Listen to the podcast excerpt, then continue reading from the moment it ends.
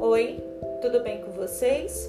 Meu nome é Márcia Feijó, sou psicóloga, psicanalista e o tema do episódio de hoje é o medo de amar. Sabe aquele medinho que a gente sente de amar logo após uma desilusão amorosa ou término de um relacionamento?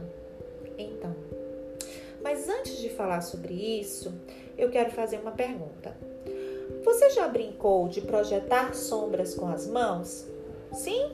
Então, imagina comigo. Após o divórcio ou término de um relacionamento, você está em um ambiente às escuras e a possibilidade de um novo amor pode ser uma fonte de luz, como uma lanterna. Até aí tudo ok, né? O problema é que às vezes não estamos preparados para amar novamente e as imagens projetadas podem ser aterrorizantes. Mas afinal, o que há de tão assustador em um relacionamento? Para responder, recorro a Freud, ao dizer que aquilo que não foi compreendido inevitavelmente reaparece, como um fantasma que não pode descansar até que o mistério tenha sido resolvido e o encanto quebrado. Penso que antes de superar o medo de amar, é preciso olhar para si mesmo, ser honesto em relação aos seus medos, suas emoções, expectativas, sua disponibilidade para um novo relacionamento, suas forças e fraquezas. Um novo amor no momento errado, quando você ainda não está preparado, pode consertar alguns problemas, mas também pode causar outros, que às vezes podem ser até mais difíceis de lidar quanto aqueles causados pelo ex-amor.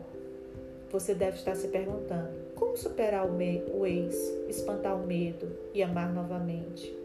Respondo com outra pergunta: o que você espera deste relacionamento? A mais remota possibilidade de iniciar um novo relacionamento pode ser o gatilho para infinitas expectativas. Aí vale tudo. Vou sofrer novamente, daqui para frente tudo vai ser diferente. Vou encontrar alguém muito, muito melhor que ele, ela. Me apaixonar? Nunca mais. Agora eu sou ex-trouxa. Tenho um dedo podre. Melhor ficar só. Ao ouvir essas e tantas outras previsões, penso nos fatores que alimentam as expectativas. O que esperar quando se está esperando um novo amor? Que esse amor represente tudo aquilo que você precisa. Que ele atenda às suas necessidades sexuais, de ser amado, de pertencer a um grupo, de status, de amparo afetivo e financeiro, de atender aos objetivos do término. O P do problema encontra-se naquilo que não entendemos, ou seja, nos fatores inconscientes Muitas vezes, buscar um novo amor implica em buscar inconscientemente solução para conflitos infantis. Lembra que eu falei que aprendemos a amar e que as primeiras experiências de amor têm participação decisiva? Então, parte inconsciente da escolha provém, por exemplo, das imagens formadas nas fases iniciais da vida, nos primeiros amores, da sombra do casamento dos pais. Em síntese, talvez um primeiro passo para superar o medo e encontrar um novo amor possa ser refletir e compreender aquilo que alimenta suas expectativas amorosas. Tornar essas expectativas mais compatíveis com o real e identificar o que te assusta nesse processo. Refletindo sobre isso, o passo seguinte pode ser mapear o contexto no qual estas expectativas se constroem e para onde este novo amor se encaminha. Chama atenção para isso porque o pós-divórcio marca o início de grandes mudanças. Como diria Lulu Santos, nada do que foi será de novo do jeito que já foi um dia. E a pergunta que não quer calar pode ser: em qual momento da vida você se encontra? Pergunto porque em um relacionamento que serve para uma etapa da vida pode não servir para outra. Vamos ao exemplo. Você se separou recentemente, está super apertado de grana, vendendo almoço para pagar a janta e conhece o amor da sua vida. Mas o amor da sua vida adora lugares caros, badalados e acredita no cada um paga o seu. E aí, você faz o quê? Eu lembrei agora de uma música da Ivete Sangalo. Vou me adaptar ao seu jeito, seus costumes, seus defeitos, seus ciúmes, suas caras, para que mudá-las? Vou fazer valer o seu jogo, saber tudo do seu gosto, sem deixar nenhuma mágoa, sem cobrar nada. Se eu sei que no final, ah, no final, fica tudo bem. Não, não fica. Na música da Ivete Sangalo tá tudo massa, porém na vida real não é assim que acontece. Vocês vão precisar conversar, entrar em um consenso que contemple necessidade, gosto e possibilidade.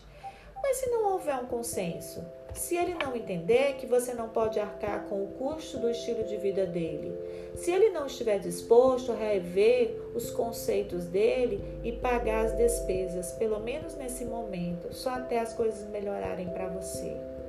Se no final das contas a questão financeira for um problema recorrente, o contrário também pode ser verdade. Você acabou de se separar, um dos seus objetivos é cair na balada, viajar, se sentir livre, mas o amor da sua vida tem filhos. A grana dele é curta. Você acredita em cada um paga a sua conta e o dinheiro dele só dá para pipoca e Netflix. Moral da história: senta que lá vai resenha. Você está preparado para isso? Pode até parecer que eu estou fazendo apologia às semelhanças, ao ideal, ao melhor estilo Narciso acha feio que não é espelho. Longe disso, o amor também se faz necessário no acolhimento às diferenças. Até porque mudamos constantemente e cada fase da vida tem suas particularidades o que me faz lembrar a inevitável degradação do amor e como esse amor que se degrada nos transforma para o bem e para o mal. Vale ressaltar que nos relacionamentos longos, os ditos bem-sucedidos não são um só, são vários. Eles, sem que os amantes percebam, acabaram e começaram de novo. E cada novo começo, um novo pacto é firmado. As diferenças e o desencontro são negociados. O que quebrou é ressignificado e o casal segue em frente, diferentes, em outros termos. Você casa, se relaciona várias vezes com a mesma pessoa. Um alguém possível que, como você, tem defeitos, faltas. Você pode estar se perguntando: sendo assim, não devo impor condições? Devo aceitar tudo? Não. Existem coisas que não devem ser negociadas, como existem coisas que podem ser repactuadas. Entre semelhanças e diferenças, será possível amar sem medo? Sinto decepcionar, mas a resposta é não. Sempre haverá certa dose de medo. Afinal, o medo se insere na vida de todos nós como um fenômeno afetivo de ordem defensiva quando bem equilibrado, pode contribuir para o nosso bem-estar e sobrevivência. Por isso, me parece razoável que pessoas que sofrem grandes desilusões amorosas demonstrem certa resistência e temor de amar novamente. Afinal, o gato escaldado tem medo de água fria, não é mesmo? Porém, se por um lado cautela e canja de galinha não fazem mal a ninguém, o medo patológico, por outro lado, pode causar ansiedade, fobia social, dentre outros transtornos. Sendo assim, amar é permitir-se ser vulnerável, é assumir que o amor é um ato de coragem e não de ausência do medo. Mas se isso for algo nada natural para você, se só de pensar na possibilidade você fica sobressaltado, angustiado, talvez seja necessário procurar a ajuda de um profissional.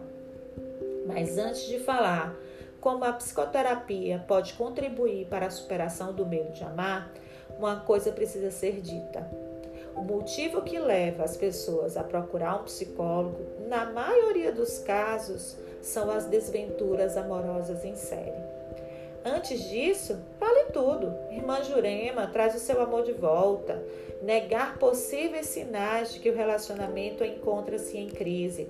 Tratamento estético, trocar de parceiro e o celibato. Este último, normalmente acompanhado de uma certa vitimização. Amar não é para mim, eu não tenho sorte no amor. Brincadeiras à parte, na maioria das vezes não agimos de forma preventiva, ou seja, não olhamos para a psicanálise ou para a psicoterapia como uma oportunidade singular de autoconhecimento e autodesenvolvimento. Dito isto, começa a minha lista de cinco motivos para procurar um analista diante do medo de amar.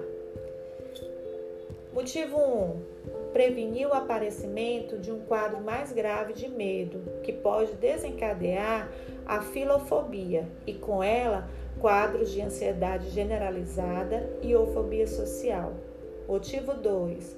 Vivenciar o luto e aproveitar esta oportunidade para fazer uma reciclagem de ideias e compreender que tipo de ameaça uma emoção como o amor pode oferecer.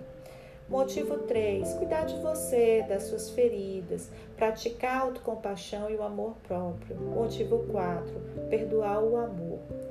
Mais difícil que cuidar de uma ferida é perdoar quem te feriu. E motivo 5. Tornar-se consciente de como você já foi amado, como já amou e como essas experiências de amor se repetem em sua vida, assim como um filme que se reatualiza. Ficou curioso? Quer saber mais? Vem comigo!